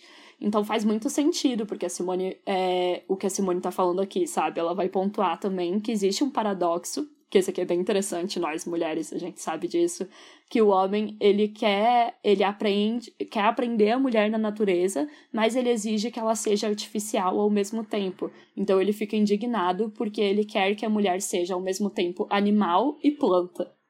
É tipo aqueles caras que querem que a mulher seja natural, mas rechaçam a mulher quando ela não se depila ou quando ela não usa maquiagem, por exemplo, né? Porque o que eles querem de verdade é aquela aparência de natural. É tipo assim, a mulher que deu uma arrumadinha no cabelo, fez uma maquiagem leve e diz que está natural, que eles nem sabem que aquilo ali é maquiagem. É, muitas é, vezes, né? Exato, eles nem sabem.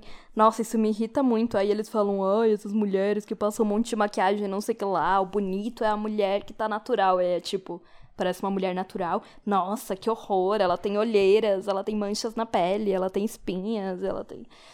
Ai, enfim. Ela tem pelos. Ela tem pelos. E aí eu acho muito importante a gente sempre refletir, né? E quando toda essa beleza vai embora, quando a gente envelhece, o que, que acontece? O uso que os homens fazem da gente para ter filhos, cuidar da casa, etc., nos desgasta, a gente perde a atração erótica e passamos a causar horror aos homens. É aquela velha história. A mulher não pode envelhecer, enquanto o homem Obviamente, não importa quantos anos ele tem, ele é o galã, ele é o bonitão. Nós percebemos isso de forma bem explícita entre os famosos, mas mesmo nas nossas vidas dá pra, pra notar isso nas pequenas coisas, né? Os homens não ficam tão preocupados assim com pintar as raízes dos cabelos, grisalhos. A mulher velha suscita ódio e medo. Lembra os homens que eles vão morrer também, obviamente a mulher velha não é mais fértil, então não tem mais os encantos da mãe, da esposa, da mulher nova e tal. Então, é foda, né, gente? De novo, aquela coisa de sempre: a mulher não pode envelhecer, já o homem pode sempre ser o galãozão de Hollywood. Sim, isso me lembrou bastante aquela, aquela passagem incrível no segundo livro da Helena Ferrante da Tetralogia Napolitana, onde a personagem principal, né, que tá narrando a história, ela vai olhar para as mulheres mais velhas do bairro e vai ficar refletindo, tipo, ah, quando que elas começam a ficar desse jeito, que ela vai vai ficar tipo descrevendo elas, né, como já velhas, acabadas, etc, por, por toda a questão, né, maternidade, trabalho e tudo mais. E ela fica tipo, e ela demonstra esse horror, sabe, de uma menina mais nova olhando e pensando, nossa, será que eu vou ficar assim também? Será que eu vou ficar horrível desse jeito? E é uma coisa que tipo querendo ou não, a sociedade coloca na cabeça de todas nós, tá ligado? Porque a sociedade nos dá uma data de validade, né? Tipo, e aí tem muito aquela coisa de, ah, o cara trocar a mulher mais velha por uma menininha mais nova, e enfim, né? Todo esse estereótipo. Porque é isso, tá ligado? Toda mulher percebe pela mídia e pela cultura que a gente tem uma data de validade de ser considerada fodível, né? E bonita. Sim, e como a Simone diz de uma forma bem chique, é no corpo da mulher, esse corpo que lhe é destinado, que o homem experimenta sensivelmente a decadência da carne. Na página Uau. 202. Uau, exato. Cada frase dessa mulher, velho.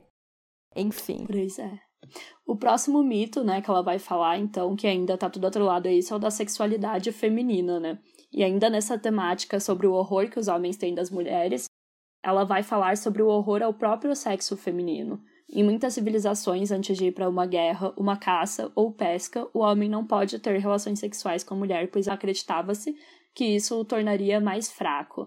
O horror do homem à mulher vem do horror que ele tem da sexualidade ou é o inverso? Aqui ela vai ressaltar que a sexualidade, mais uma vez, lembra o homem que ele é um animal. Também uma, uma concepção bem interessante, né? E que ele tem sentimentos ambivalentes sobre as mulheres, mas também sobre o seu sexo. Ele se orgulha da ereção, do pênis, né, do falo, mas ele também sente vergonha. No seu sexo, o homem encontra a natureza, afinal, ele não controla a sua ereção, por exemplo.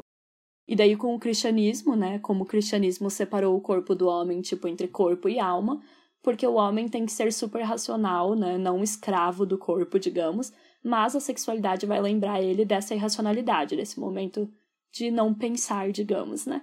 E antigamente, quando o homem venerava a natureza, a sexualidade da mulher era vista como sagrada e especial. Mas quando ele quer dominar a natureza, que a gente já falou aqui, né? A sexualidade da mulher vai ser vista então com horror e ela vai ser encarada como uma feiticeira. Sim, isso é muito interessante, porque ontem mesmo eu estava lendo A Criação do Patriarcado, da Gerda Lerner, que eu estou terminando de ler, estou nos últimos capítulos, e ela vai falar Uau. muito sobre essa mudança das religiões que veneravam a deusa mãe da fertilidade, até depois virar a religião monoteísta que venera o Deus único homem como Criador Todo-Poderoso. E a partir daí o cristianismo vai instaurar essa divisão entre o corpo e a alma, né? Sendo o corpo inimigo da alma e representa, representante do pecado, e todas as ligações carnais são demonizadas, a carne se torna o pecado. A sexualidade da mulher só vai existir para a procriação, então, né, para o cristianismo. Como a mulher é o outro, para o cristão é ela que representa a carne o pecado. Nela são encarnadas todas as tentações dos pecados. Afinal, a história da queda do paraíso coloca Eva como a grande pecadora que comeu do fruto proibido. Ah, sim. A grande, a Exato. grande culpada de tudo. Então é bem interessante porque a Gerda vai, é, ela vai analisar inclusive a Bíblia e todos esses contos da Bíblia, so, mostrando como realmente a humanidade passou disso, de adorar a fertilidade feminina, a deusa mãe e etc, para um deus procriador que é tipo, aí uh, o cristianismo, né, o, enfim, o Antigo Testamento vai ver o Deus como o criador do mundo, como se ele fosse o responsável pela procriação. Tanto que ele coloca o bebê na barriga da, da Maria, né, lá com o Espírito Santo. Eu acho que é algo assim, gente. Eu não sou religiosa, desculpa. não lembro das aulas de catequese, mas eu acho que era algo assim.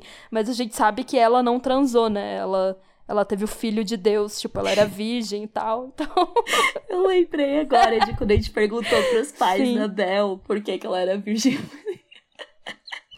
Sim, momentos. Ai, cara, momentos. momentos. Quando a gente era pequenininha, uma vez a gente perguntou por que, que a mãe do Jesus é Virgem Maria, se ela não é, como é... Não, a gente não sabia o que era virgem. A gente só perguntou, a tipo, gente só por, perguntou por, por que, que, é Virgem Maria virgem, a gente não sabia e não, que que era, e não assim. só Maria, entendeu? Tipo, isso é um nome composto? Aquela...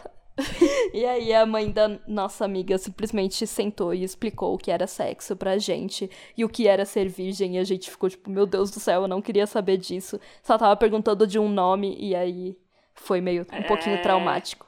Mas também foi didático. Sim. Enfim. Entrando nessa questão do cristianismo agora, né? A gente vai falar Sim. sobre este mito. sobre o é, mito então... da mulher no cristianismo, né? Ela vai falar, então, né, a autora, que se a mulher renega a carne, ela se torna uma criatura de Deus. Como ela encarna o pecado, renunciar a ele a torna mais triunfante. No entanto, a igreja serve a sociedade patriarcal, por isso indica que a mulher deve permanecer anexada ao homem. Ela se torna santa, abençoada, se for uma escrava dócil. A gente pode ver isso muito bem se a gente analisar, então, né, voltando aí para a figura da Virgem Maria, que nos causou tanto, tanto questionamento, é, que ela é mediadora da salvação e ela é escolhida para trazer o Filho de Deus ao mundo, e a figura da Eva, que é a mediadora da danação que condena todos os seres humanos ao pecado. Pois é, então a mulher vai ser glorificada só se ela aceitar, né, claro, esse papel de subordinada, como Maria, que era só a portadora do Filho de Deus. E é virgem, claro, porque ela tem que ser virgem, imaculada, não foi tocada por nenhum homem. Ou seja, ela renega a sexualidade e exerce o papel mais importante de todos, que é o de mãe. O culto a Maria representa a suprema vitória masculina, porque se venera uma mulher virgem que serve a um único propósito como mãe de Jesus. Isso me lembrou que alguém comentou lá naquele nosso post sobre religião, sobre essa questão das mulheres serem cultuadas na religião cristã, falando, mas tipo, que as. É, Ai, mas as mulheres são cultuadas, blá blá blá. Mas o que eu. Eu só fico pensando, velho, mas que mulher é cultuada e por quê, sabe? A mulher é uhum. honrada como vassala, como diz a Simone. Ou seja, ela é um culto apenas às mulheres que se submetem ao homem e exercem esse papel de mãe. Tipo, a mulher que é submissa ao homem pode assumir esse papel importante na, na mitologia ali masculina cristã. Mas se ela não for isso, ela não é, né, honrada e cultuada. Então, assim, né, gente? Há muitas aspas nesse culto à mulher da, da, do, Total. da religião. E de novo, voltando ali para a criação da, da, do patriarcado, ela fala sobre isso que essa transição, né? Ela analisa o livro do Gênesis da Bíblia. Essa transição entre a veneração da mulher enquanto aquela que dá a vida, a deusa da fertilidade, que gera a vida, para a noção de que quem dá a vida é um homem mesmo que seja através da figura do, do Deus, mas que esse Deus sempre é masculino. E aí coloca que o Deus que colocou a semente no ventre de Maria.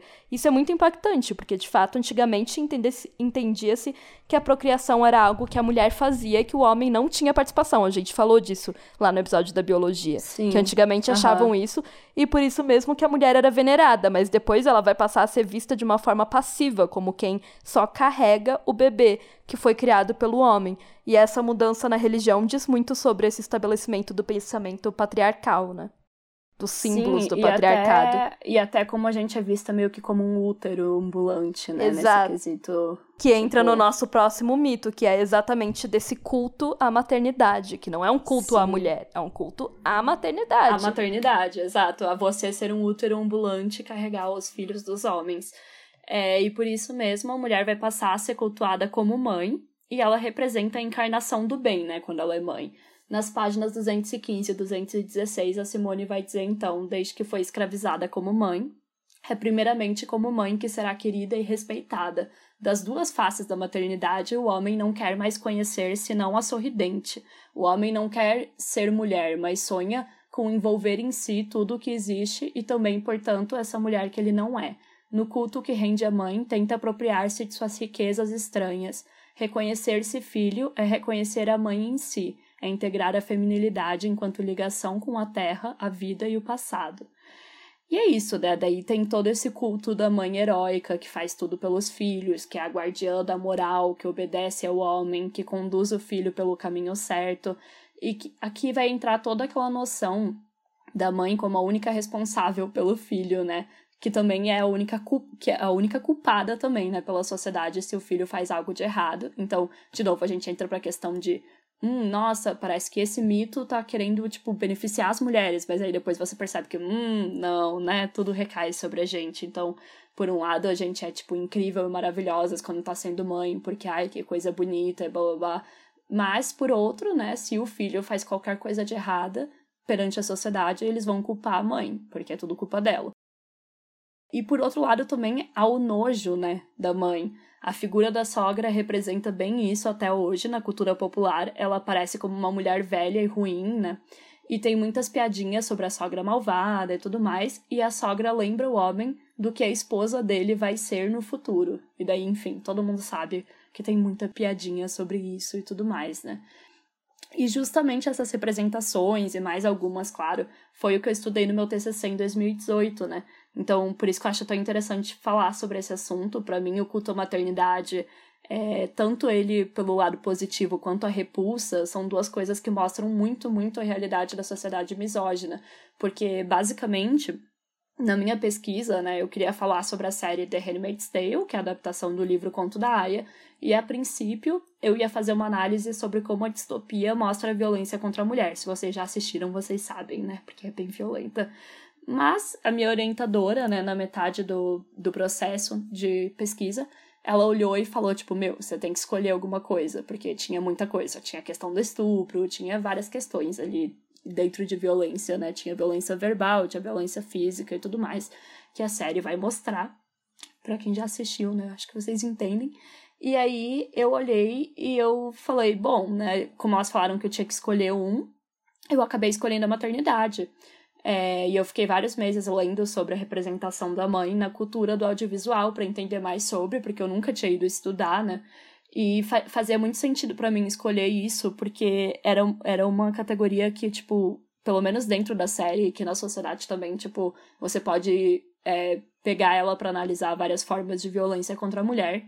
E no fim eu acabei criando categorias de análise baseadas nas categorias da Ian Kaplan, que é uma autora norte-americana, e no trabalho dela ela analisa filmes antigos do gênero melodrama e como eles representavam a mãe. E aí ela vai falar muito dessa mãe altruísta que a gente tá falando aqui, e por outro lado ela vai falar também da mãe tipo megera, que seria aquela que tipo faz as coisas por ela mesma, que pensa nela mesma, né? Enfim, que absurdo.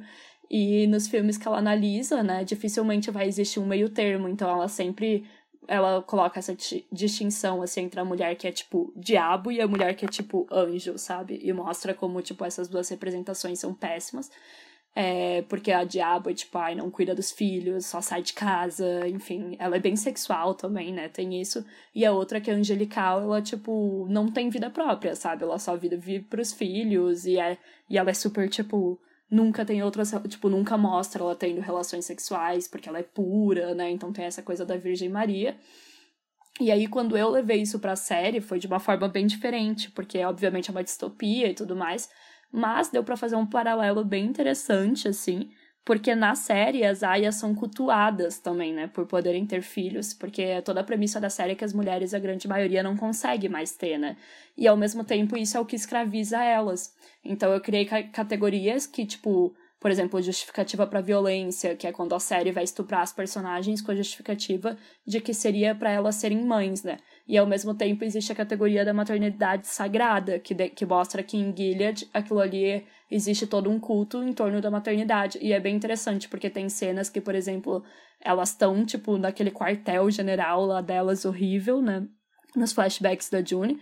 E a, a, tia Lídia, né, tá falando, tipo, ai, porque vocês são abençoadas. E elas ficam, tipo, nós somos abençoadas. E daí no rosto de todas delas tá, tipo, muita dor e sofrimento, assim. Sim, Enfim, muito abençoadas é... mesmo. Super. E aí.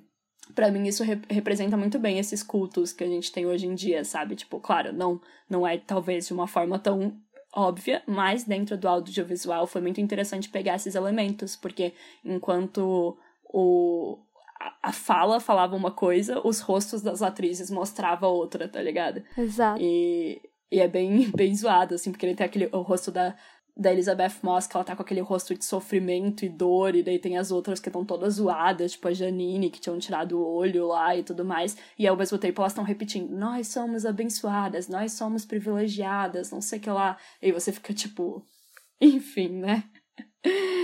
Foda, véi lendo o segundo sexo, essa parte do, da, do culto à maternidade, toda essa parte do mito, na verdade, lembrei bastante também do conto da Aya. E todas essas questões, Sim. assim, realmente conversa bastante.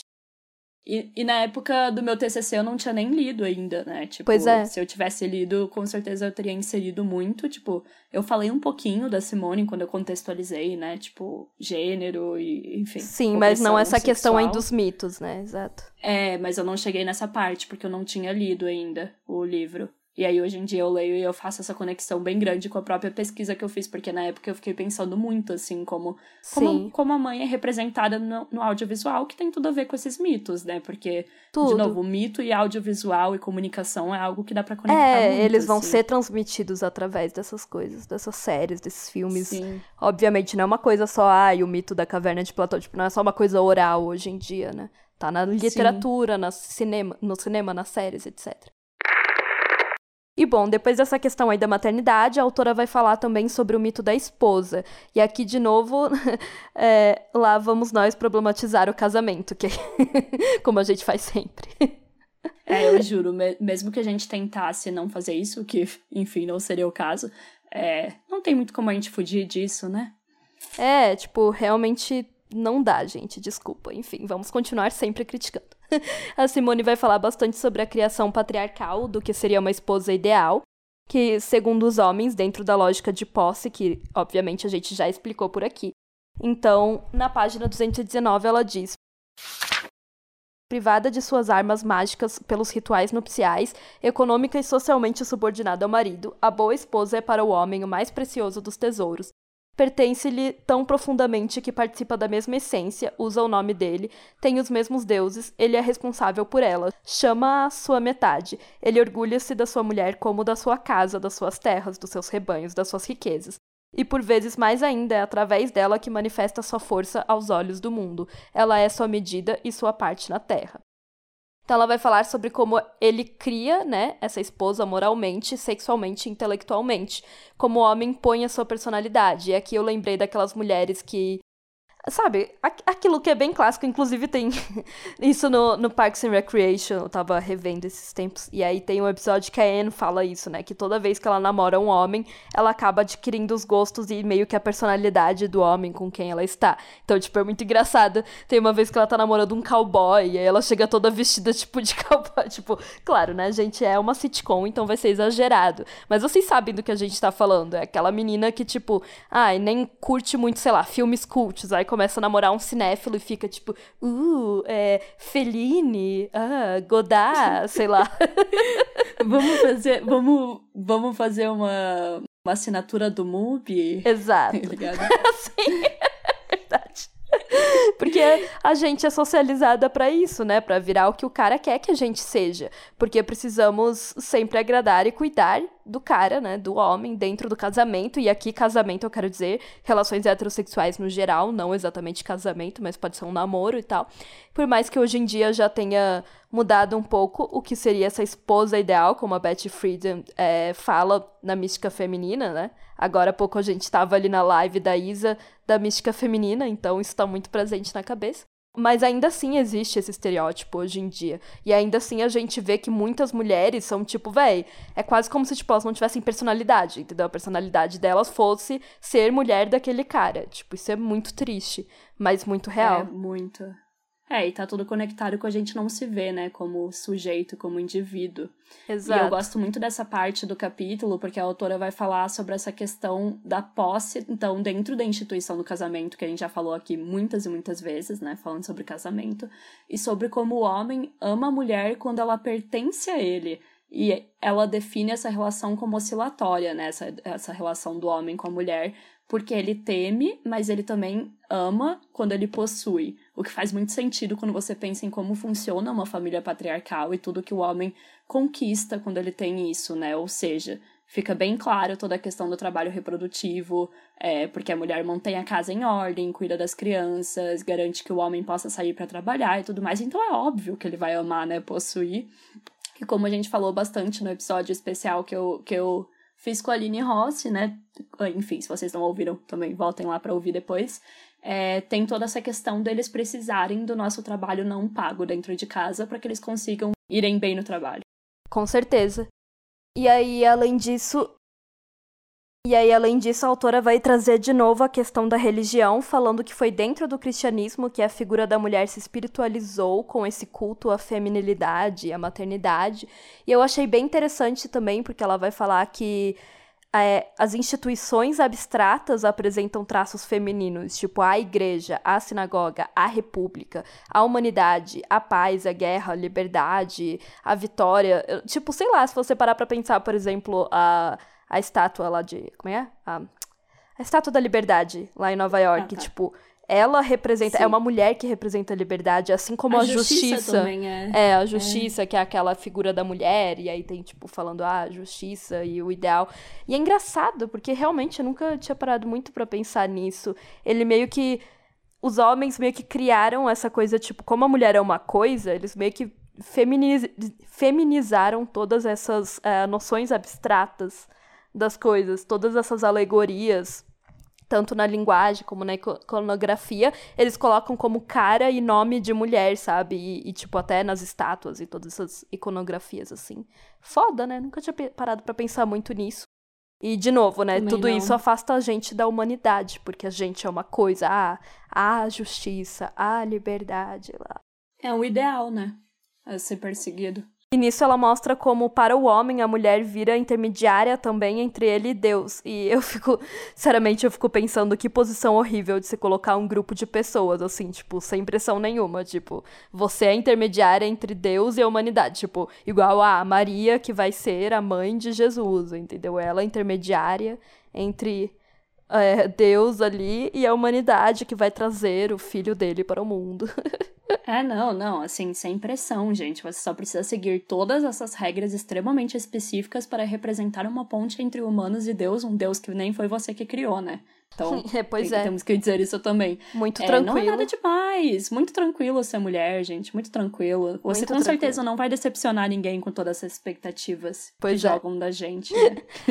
E aí a gente entra no, no, no, último mito, assim, que ela vai abordar, porque depois a gente só vai dar uma resumida e já vamos acabar, que a gente sabe que esse capítulo já tá gigante, que é a questão da musa, né? Sim, é, falando em expectativas, né, galera, elas vão estar muito, muito presentes quando a gente pensar no mito da musa, que nós já falamos um pouquinho aqui também nos episódios anteriores, e agora vai surgir quando a autora fala de poesia, né? Que é bem interessante. Ela vai falar então: a poesia pretende captar o que existe além da prosa cotidiana. A mulher é uma realidade eminentemente poética, por enquanto nela o homem projeta tudo o que não se de decide a ser. Ela encarna o sonho, o sonho é para o homem a presença mais íntima e mais estranha, o que ele não quer, o que não faz, aquilo a que ele aspira e que não pode ser atingido a outra misteriosa, que é a profunda emanência e a longínqua transcendência empresta-lhe os traços. Né? Isso ela vai falar na página 226. E isso sempre volta para aquela questão de sempre, né? Que é de você idealizar e não ver as mulheres como seres humanos. Por mais que isso seja bem intencionado, de certa forma, porque vem desse lado de tipo, venerar, como a gente sempre fala, e aquela falando de poesia tá muito relacionado a isso, né? Desse ideal que Sim. o cara romantiza e acha bonito e tal, mas com certeza não nos beneficia, né? Pois como é. todos os mitos. Com certeza não é bom, porque a musa ela não cria nada por si mesma. Ela é a inspiração do homem, ela atua como mediadora entre o criador e as fontes naturais do mundo, assim como eu falei ali da mãe de Jesus. O homem também quer ser é, aprovado pelo olhar feminino, então Afinal, como ela não desempenha atividades, o seu papel é esse de olhar. O que eu achei também bem interessante, porque é isso, ela é uma coisa, né? Então, ela tem um papel apenas passivo.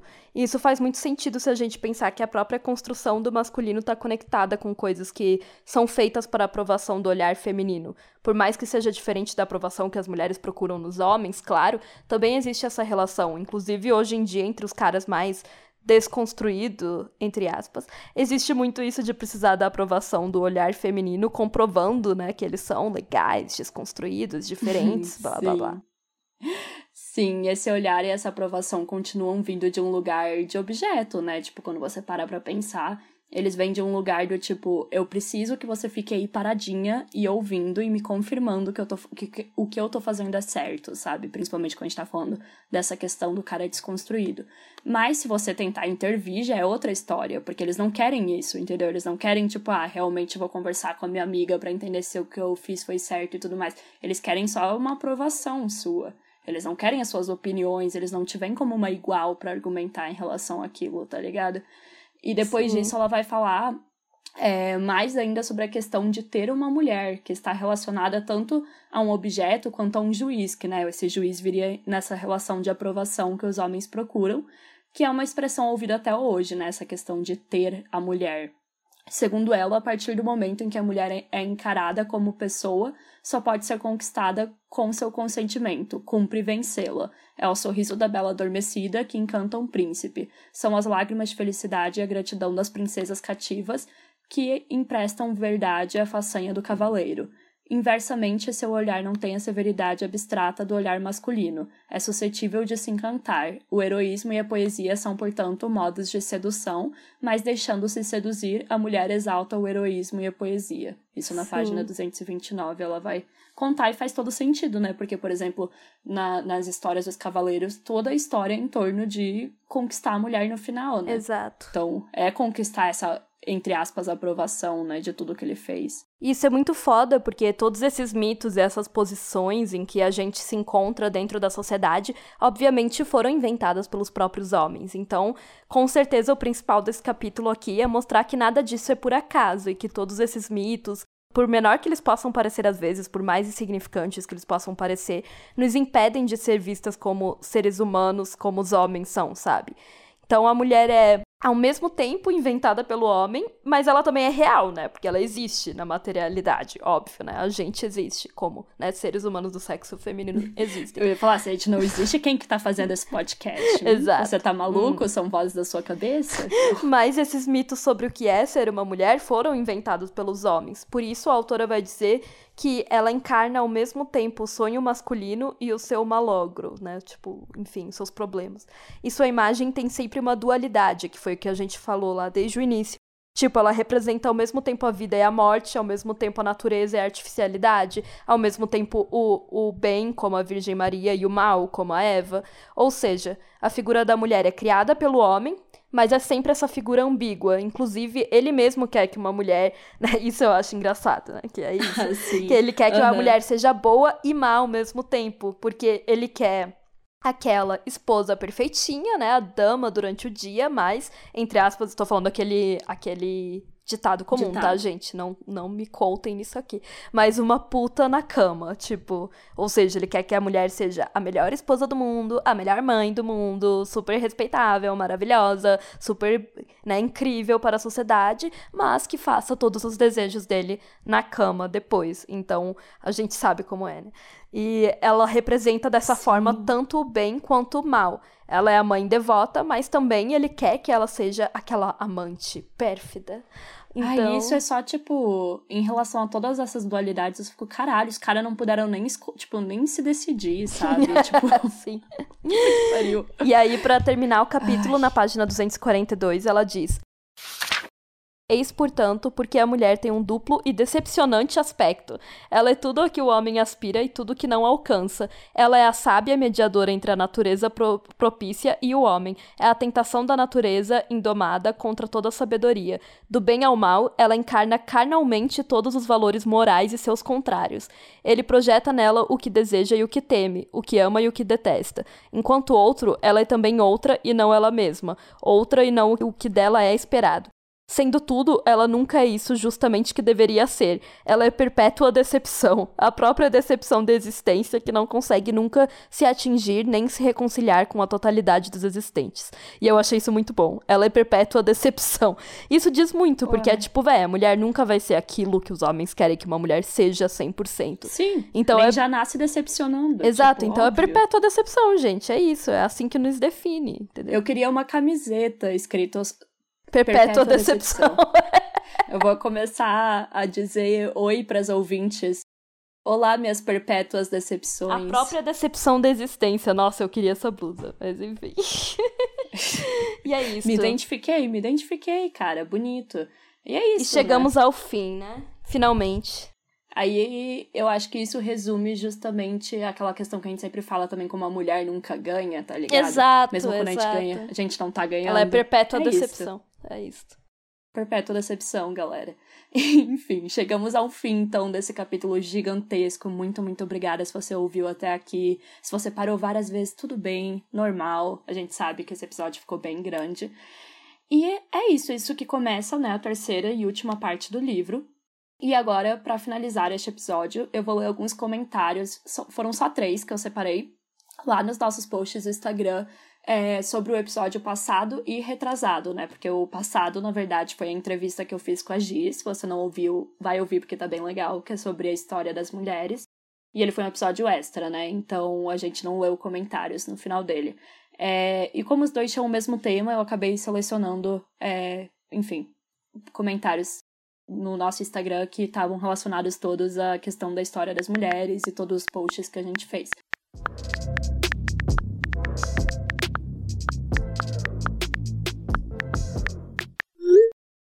Primeiro é no post que a gente fez falando da Olympe de Gurges, que se vocês não ouviram, era aquela mulher que tinha feito a, a declaração, né? Tipo, como se fosse uhum. da Revolução Francesa, só que mulheres, sobre um viés é.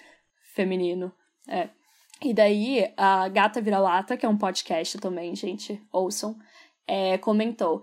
A primeira vez que me deparei com essa personagem eh, histórico foi por um documentário sobre a ascensão das mulheres na história. Me perguntava por que quando estudei Revolução Francesa ela não foi mencionada. Agora estudando a história e a antropologia da mulher faz total sentido. Sempre quiseram nos calar, nos apagar, mas nossa luta ecoa pela história. Verdade, gente. É eu isso, nunca ouvi né? falar Porque... dela na, na aula de história também.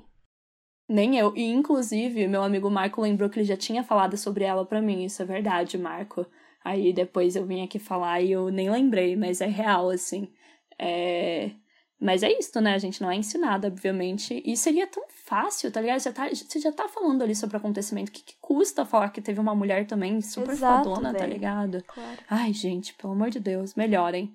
É, enfim, no post que a gente fez falando sobre as mulheres burguesas, e a gente falou que, tipo, a questão dos privilégios que as mulheres burguesas tinham é, era para compensar, né, essa, a, a opressão delas. E daí a Amanda mar.amanda.94 comentou. Era para compensar sim, sem aspas, porque a gente colocou com aspas no texto. Ah, e Bell Hooks é tão maravilhosa ao apontar que esses pequenos privilégios eram exatamente os meios de conciliação que impediam grande parte das feministas brancas de assumirem uma postura radical contra o sistema político, social e econômico. E é verdade, né? Isso até hoje, obviamente. É, fazer da meia culpa fui eu que fiz o texto, né? Então eu coloquei, eu coloquei compensar Sim. entre aspas, mas é verdade, você tem razão, não tem as aspas não. De fato compensava, tipo, você ser Sim. oprimida para tipo ganhar privilégios de classe, era isso que eu tava falando. Então, é, você tem é. toda a razão, Amanda. Sim. E aí, no post sobre as trabalhadoras, né, que a gente fez um post sobre as burguesas e um sobre a situação das trabalhadoras, a arroba Flor Feminista, é, ela comentou, quando falamos que o feminismo precisa ser anticapitalista, é porque a história está aí e não pode ser esquecida. Então é isso, eu acho que isso finaliza muito bem quando a gente está falando da história das mulheres, né, que foi o tema dos episódios anteriores. É isso, sabe? Tipo, quando a gente fala de o feminismo tem que ser anticapitalista e daí vem muita gente brigar e fazer birra e tal. É tipo, porra, cara, olha, to, olha, olha a história, a história estuda um pouquinho da história, você vai entender o porquê. É, e é isso, exato. pessoal. O próximo episódio será mais um sobre os mitos criados nessa sociedade patriarcal. Apesar de hoje a gente já ter falado muita coisa, muita, e ainda vem mais por aí, é, que daí vai ser mais análise de é, obras específicas, né? É, é legal, mas vocês vão ver. E por é. hoje. É, vai, vai ser. A gente vai tentar contextualizar mais, assim, porque quando eu li. É. Eu achei legal a análise dela, mas eu sempre fiquei muito perdida, porque eu já falei aqui em outros episódios. É muito, é muito aleatório pra gente que não conhece literatura é. francesa e tal. Então vamos tentar contextualizar Sim. um pouquinho. Por hoje, vamos ficando por aqui. Nos siga lá nas redes sociais, no Instagram, arroba pessoal é político, Twitter, arroba pessoal podcast. E se quiserem mandar um e-mail, pode enviar para o pessoal é político, arroba gmail.com. Mande seus feedbacks e comentários por lá, que é o nosso saque, pra gente ler eles aqui nos próximos episódios. Sim, e eu vou fazer o recadinho final de sempre, né? Se você tiver dois, cinco, dez reais, quinze reais, enfim, sobrando aí por mês no seu orçamento, é, considere apoiar o nosso trabalho em apoia.se barra pessoal é político, né, que é a nossa campanha, nós já temos mais de 40 apoiadores incríveis que nos ajudam a melhorar cada vez mais a qualidade desse podcast e ainda concorrem todo mês a um livro feminista. E além disso, com o dinheiro do financiamento coletivo, a gente também realiza doações mensais à ONG Mulheres da Luz, que trabalha com mulheres em situação de prostituição lá em São Paulo. Então, se vocês tiverem interesse, é só entrar em apoia.se barra pessoal é político e nos apoiar com o que vocês conseguirem. É, se você puder, considere nos ajudar. Se não puder, tudo bem. Só de você ouvir até aqui e compartilhar ou compartilhar os episódios nas suas redes sociais ou os nossos posts já nos deixa muito feliz. Então, agradecemos muito e muito, muito obrigada por ouvirem. A gente sabe que foi um episódio longo e é isso, galera. Fiquem em casa, fiquem seguros e até a próxima. Até a próxima, pessoal. Obrigada por ouvirem até aqui. E é isso aí. Valeu. Tchau, tchau. Tchau, gente. Você ouviu um programa participante da rede Podcast é Delas, uma iniciativa que fornece toda a infraestrutura necessária para mulheres hospedarem e publicarem os seus podcasts. Para fazer parte, entre em contato conosco através do site opodcastadelas.com.br ou através das nossas redes sociais, como arroba o Podcast é Delas.